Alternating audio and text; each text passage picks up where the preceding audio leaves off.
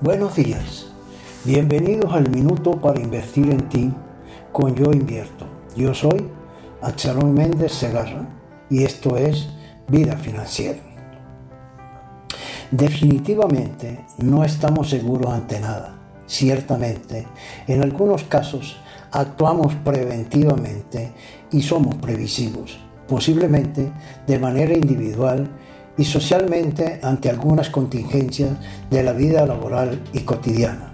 Pero cuando la amenaza es colectiva y el peligro inminente, carecemos de respuestas acertadas y lo contrario a la previsión, es decir, la imprevisión, se hace presente.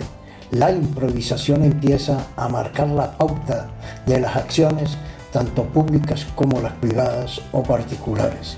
En consecuencia, somos personas vulnerables.